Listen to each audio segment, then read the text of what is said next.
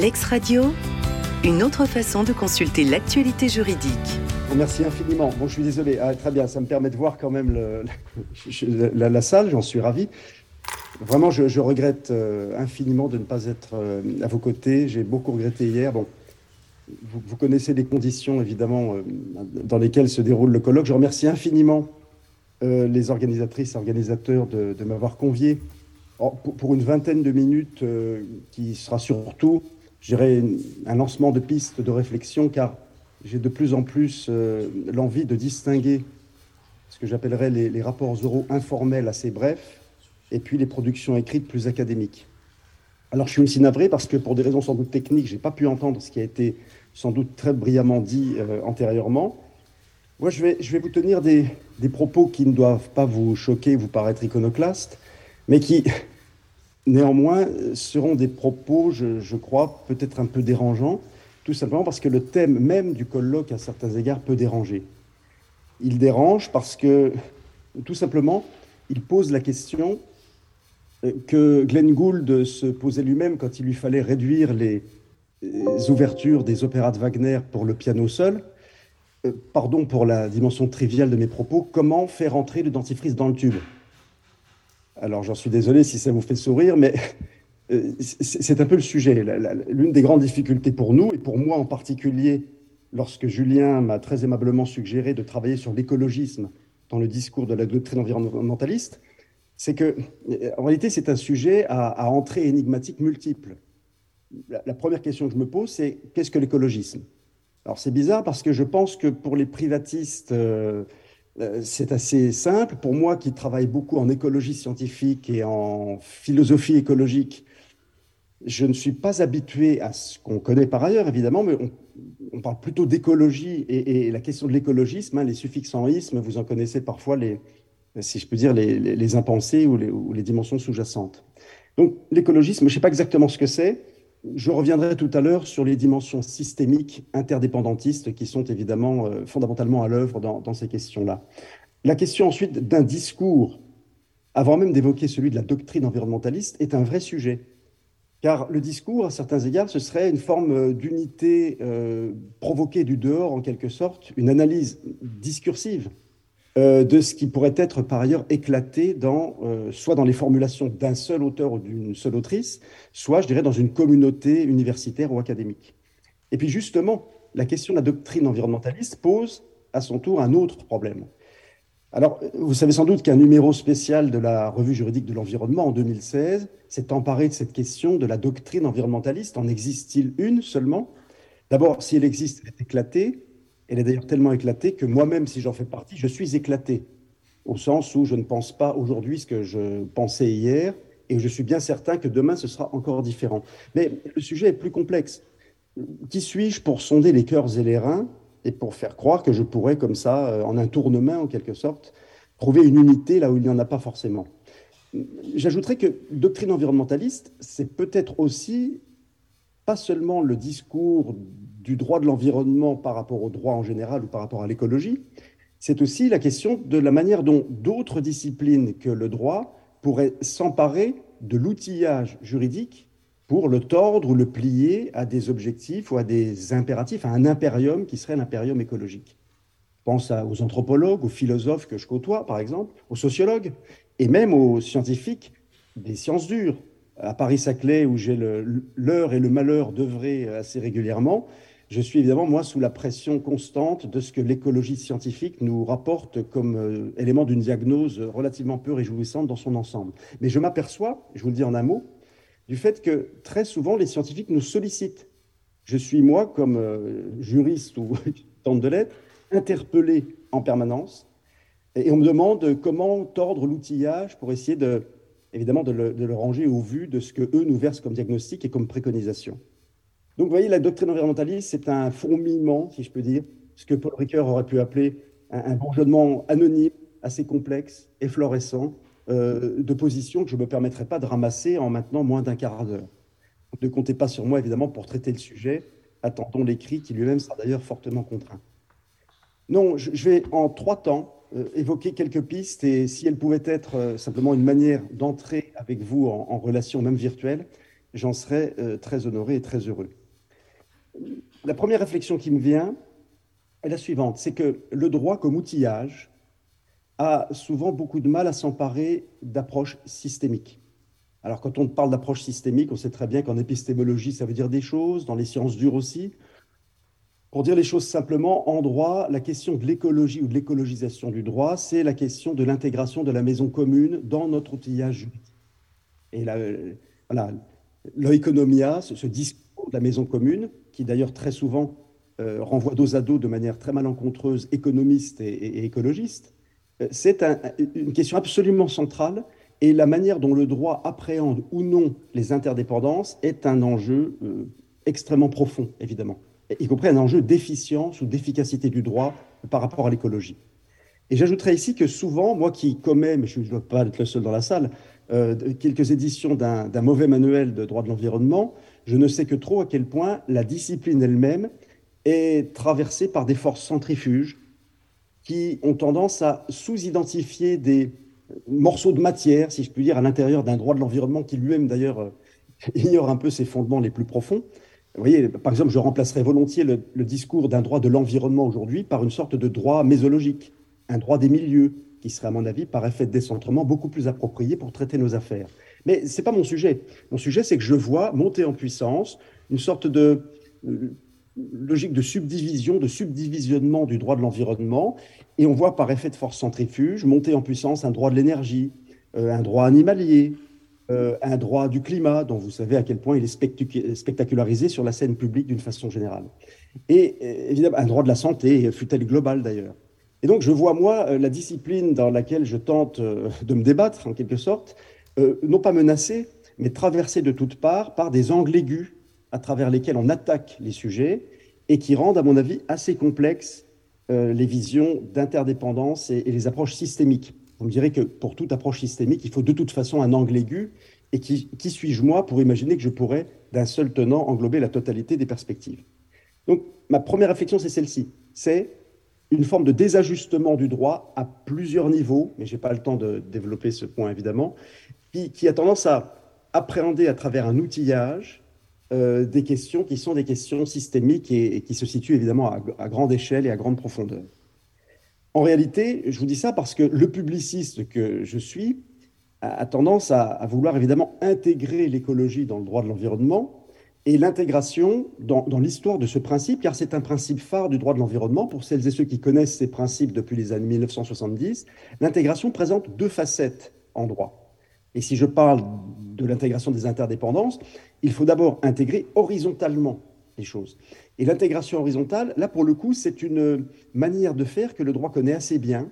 Je dirais c'est un discours de surface qui renvoie tout simplement au principe de cohérence et en vertu duquel on le connaît bien en droit de l'Union européenne on sait très bien que toutes les politiques publiques doivent aller de concert, pour plagier Montesquieu, pour produire une forme d'harmonie ou de cohérence du droit. Sous cet angle, je ne peux pas nier que même à l'article 1833 du Code civil, on voit que la, notion de prise en compte, si je veux dire, hein, de prise en charge, de considération pour les questions d'environnement euh, commence à gagner du terrain, si bien qu'on peut considérer que la notion d'intégration horizontale est relativement mûre et que, au moins par effet de surface, elle fonctionne dans notre système juridique.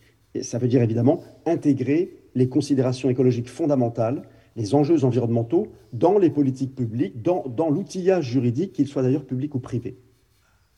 Mais là où les choses se compliquent, euh, mes très chers amis, c'est que lorsqu'on passe de l'horizontalité à la verticalité, c'est-à-dire à, l'étude de ce qu'on pourrait appeler euh, l'intensité normative, l'échelle de normativité dans la faculté de pénétration dans le droit des enjeux écologiques, Là, euh, permettez-moi de vous le dire de manière un peu triviale, on change de braquet.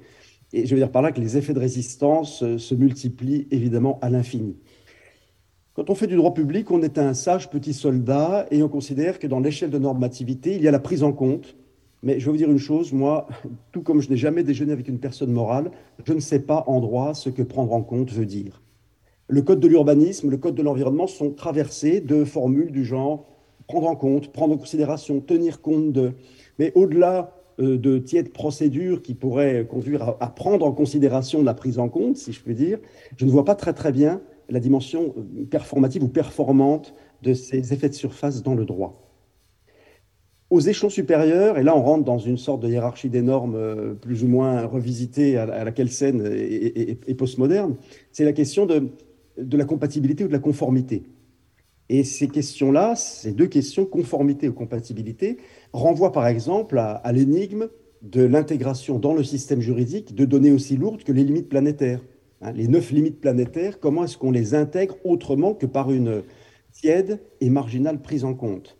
Ça, cette dimension verticale de l'intégration, j'aime autant vous dire que moi, je ferraille avec à peu près au quotidien à travers l'instrumentation du droit public, et je ne peux pas vous dire que les nouvelles sont très très bonnes ici. Elles sont peu réjouissantes parce que, évidemment, on entre dans des effets de résistance assez profonds du droit lui-même et, certainement des idéologies sous-jacentes dans le droit. Donc l'intégration serait, à mon avis, un, élément de l'écologisation dans la doctrine environnementaliste, évidemment, mais on peine, et en tout cas on, voit bien euh, des, effets de résistance importants. En réalité, tout cela euh, renvoie à, et j'en aurai bientôt, j'entre dans, un second temps de ma réflexion, tout cela renvoie incontestablement, selon moi, à la manière dont certaines tensions, qui d'ailleurs s'additionnent parfois, convergent, euh, traversent le droit et même la doctrine environnementaliste. Ces tensions renvoient incontestablement à des malentendus, à des impensés qu'il faudrait d'ailleurs mettre au jour pour, éviter que se multiplient les, les, querelles, euh, par exemple entre, entre, publicistes et privatistes, mais il y en aurait bien d'autres. Et ces tensions, si vous voulez, elles renvoient véritablement aux difficultés d'un discours écologique en droit de l'environnement. Par exemple, tension entre droit public et privé et droit privé, avec la question de la part du marché, la part de l'interventionnisme étatique ou en tout cas de la puissance publique. Vous savez très bien comme moi que on a vu dans les 30 dernières années monter en puissance l'outillage du droit privé, ce qui est d'ailleurs extrêmement intéressant, et moi je le connais peu, mais je, m'y intéresse quand même beaucoup. L'outillage du droit privé à travers euh, le droit des contrats, le droit de la responsabilité, le droit des biens, cet outillage, évidemment, permet de faire monter, euh, je dirais, euh, non pas la part du marché, mais l'entreprise dans la question de la solution aux questions écologiques profondes. C'est passionnant. Euh, peut-être qu'il y a des, je dirais, des, impensés sous-jacents là qu'il faudrait une fois encore mettre au jour. Mais on voit bien à quel point la part du public recule. Ça n'est pas tout à fait étonnant, dans la mesure où, au moment même où le droit de l'environnement était appréhendé par la puissance publique à travers la mise en place de grands principes structurant la discipline, eh bien, quelques années après, on a vu monter en puissance, à travers les prolongements de l'école de Chicago, par exemple, une forme de néolibéralisme que je ne qualifie pas ni ne critique d'ailleurs ici, mais qui se traduit évidemment plutôt par une redéfinition des contours de l'intervention de l'État dans la mise en œuvre des principes que par ailleurs il avait accepté de, euh, prendre en charge en quelque sorte. Donc là, vous voyez, ce, ce croisement des perspectives entre le droit privé et le droit public, il est indissolublement liés à des idéologies sous-jacentes qu'il faut assumer, ou en tout cas qu'il faut essayer de, euh, partager pour peut-être dépasser euh, des, points de tension que l'on retrouve trop souvent ici. On a aussi, vous le savez bien, dans cette question de l'écologisation, un autre point qui me semble important, qui est celui, euh, non sans lien avec le précédent, de la traversée des éthiques. C'est-à-dire qu'on a évidemment une montée en puissance d'une éthique environnementale et d'une éthique animale, par exemple, qui ont pour effet de mettre le curseur des valeurs et donc de la déontique et des règles de droit à des endroits différents. Euh, on, a toute une montée en puissance des relations entre environnement, écologie et droits des êtres humains ou de l'humanité, l'éthique animale, bien évidemment, l'éthique de l'altérité, les peuples d'à côté, l'anthropologie, l'ethnologie, et, tout ça, évidemment, agite considérablement le droit de l'environnement. En face, évidemment, de cette éthique-là, on a ce qu'on pourrait appeler un solutionnisme technique ou technologique. Je ne les, je ne les renvoie pas dos à dos, évidemment, mais euh, c'est une manière de redéfinir les fonctions du droit qui ne peut pas vous avoir échappé. Euh, le GIEC en ce moment est un des très hauts lieux de production d'une sorte d'ambiguïté entre une théorie des valeurs, je dirais, euh, des valeurs humaines ou éthiques, et, puis une tentation solutionniste technique, si je puis dire, contre laquelle se sont longtemps insurgés des auteurs technocritiques comme Ellul, Gors, Illich, Gunther Anders et beaucoup d'autres que vous avez sans doute lus. Et ce, point de tension-là, alors je ne dis pas qu'il n'y a pas de dimension insoluble dans cette tension-là, mais véritablement, ça peut être un point de divergence dans la manière de faire glisser ces, valeurs ou ces exigences dans l'outillage juridique qui est le nôtre, et d'ailleurs dans lequel? L'outillage ancien ou un, outillage à rénover ou à repenser. Et puis évidemment, on a, on a des tensions idéologiques fortes. Je ne sais pas s'il y a des écologistes, des environnementalistes de gauche et de droite, ce n'est pas tellement mon sujet ici, mais il y a quand même, il ne faut pas le nier, un vrai sujet dont on ne peut pas se débarrasser d'un trait de plume, qui est l'interrogation critique sur euh, les conditions de ce que l'individualisme possessif occidental a pu produire sur le reste du monde. Alors, je ne suis pas dans l'autoflagellation, évidemment, euh, euh, béate, à la façon Abbé Menou Segret dans Le Soleil de Satan de, Bernanos, mais je m'interroge quand même. Je m'interroge parce que, incontestablement, ce que pose au droit comme question centrale l'écologisation dont nous parlons ici, c'est celle de l'intégration d'interdépendance et des communs dans des perspectives qui sont plutôt historiquement construites à partir de l'ère moderne, à partir de, de l'agent ou d'un sujet agissant qui serait, d'un certain point de vue, autonomisé du reste du monde. Ça, si vous voulez, là, on rentre dans des perspectives qui nécessiteraient des colloques entiers pour qu'on puisse évidemment y faire face. Ce que je constate simplement, et j'en ai bientôt fini, euh, je suis désolé si j'étais un peu long, ce que je constate simplement, c'est que ce à quoi le droit positif a affaire aujourd'hui, et bien évidemment à travers des échelles d'espaces normatifs qui sont très différentes, on n'agit pas localement, nationalement, régionalement ou internationalement de la même manière et sur les mêmes objets, c'est quand même des questions très lourdes, très centrales. Par exemple, se réinterroger sur les fonctions anthropologiques du droit. Qu'est-ce que fondamentalement euh, le droit a comme fonction Ce qu'on appelle les fonctions anthropologiques, qu'il s'agisse de relire Homo juridicus euh, d'Alain Suppiot ou l'anthropologie dogmatique de Pierre Legendre, à quoi fondamentalement sert le droit? Bah, Évidemment, il peut être euh, un agencement de procédures laissant un espace extrêmement libre à des éléments qui peuvent potentiellement détruire la maison commune. Mais le droit, historiquement, des présocratiques jusqu'à jeudi dernier et sans doute vendredi prochain, c'est aussi le lieu de la juste répartition et surtout un outillage de pacification des êtres humains entre eux. Et vous voyez, par rapport aux conditions de vulnérabilisation dans lesquelles on entre en ce moment, c'est quand même un véritable enjeu. Et donc aussi, pour plager Michel Serres, c'est aussi euh, au-delà de la question du contrat naturel, une manière de refaire la paix avec le reste du monde. Donc cet enjeu anthropologique double de la justice ou de la juste répartition et de la pacification, on n'en fera pas l'économie. Et on en fera d'autant moins l'économie que le monde s'amenuise, se raréfie et s'abîme. Donc imaginez une démographie à 8 milliards d'individus, des technologies galopantes et expansives du sujet, dans un monde qui est objectivement limité et qui se raréfie et s'amenuise. Bon courage pour la suite, évidemment j'en ai pratiquement fini, d'autres fonctions, évidemment que les fonctions anthropologiques, repenser le sujet de droit, le sujet de droit et du droit. Homo juridicus, homo transformator, homo ludens, homo detritus, homo drogus, homo economicus. J'arrête là ma, ma, citation à l'après-vers, si je puis dire, mon inventaire. En réalité, on pourrait multiplier les strates à travers lesquelles on appréhenderait un sujet du droit qui est l'impensé total et très incohérent d'ailleurs de nos systèmes juridiques actuellement. J'y ajouterai d'ailleurs un empilement historique de générations de droits qui font qu'aujourd'hui, on est simultanément, vous comme moi, celle ou celui qui a le droit de vivre dans un environnement sain, mais que sa liberté d'aller et venir permet de faire un aller-retour Paris-New York euh, sans autre forme de procès. Donc, régler au-delà des conciliations tièdes et qui marginalisent l'environnement cette question de l'unité du sujet du droit, c'est l'un des enjeux absolument fondamentaux de celles et ceux qui s'occupent d'articuler éthique, philosophique, droit des libertés fondamentales et questions d'écologie et d'environnement. J'en ai pratiquement fini. Je pourrais évidemment prolonger cette réflexion très longtemps. J'aurais envie de vous dire une chose. Moi qui suis juriste et souvent traversé par quelques troubles solastalgiques ou, ou collapsologiques, j'aurais tendance à vous dire une chose très simple. Goya, en 1820, dans les 14 tableaux très très beaux sur les deux Espagnes qu'il a pu produire, produit notamment le duel au gourdin, qui est un tableau sombre, assez crépusculaire, dans lequel on voit les deux duellistes se taper dessus et, d'un certain point de vue, s'enfoncer de plus en plus jusqu'au mollet et bientôt au-delà, dans un marécage ou une forme de sable mouvant. Nous sommes en 1820. En 1862, Gustave Doré fait des gravures magnifiques sur les aventures et mésaventures du baron de Munchausen, que vous connaissez sans doute, euh, au moins euh, peut-être pas dans sa forme de 1786, la forme littéraire originelle, mais que vous connaissez sans doute. Et dans le très beau chapitre 4 sur la guerre contre les Turcs, c'est une guerre, là encore, comme le duel au Gourdin, on voit le baron de Munchausen, dans ses aventures rocambolesques et inouïes, juché sur son cheval, qui parvient en se soulevant par les cheveux à s'extraire du marécage dans lequel il était malencontreusement tombé. Mesdames et messieurs, c'est ça mon sujet. Est-ce que le droit, tout seul, en se prenant par les cheveux, peut se sortir du marécage? Je vous remercie. L'ex-radio, une autre façon de consulter l'actualité juridique.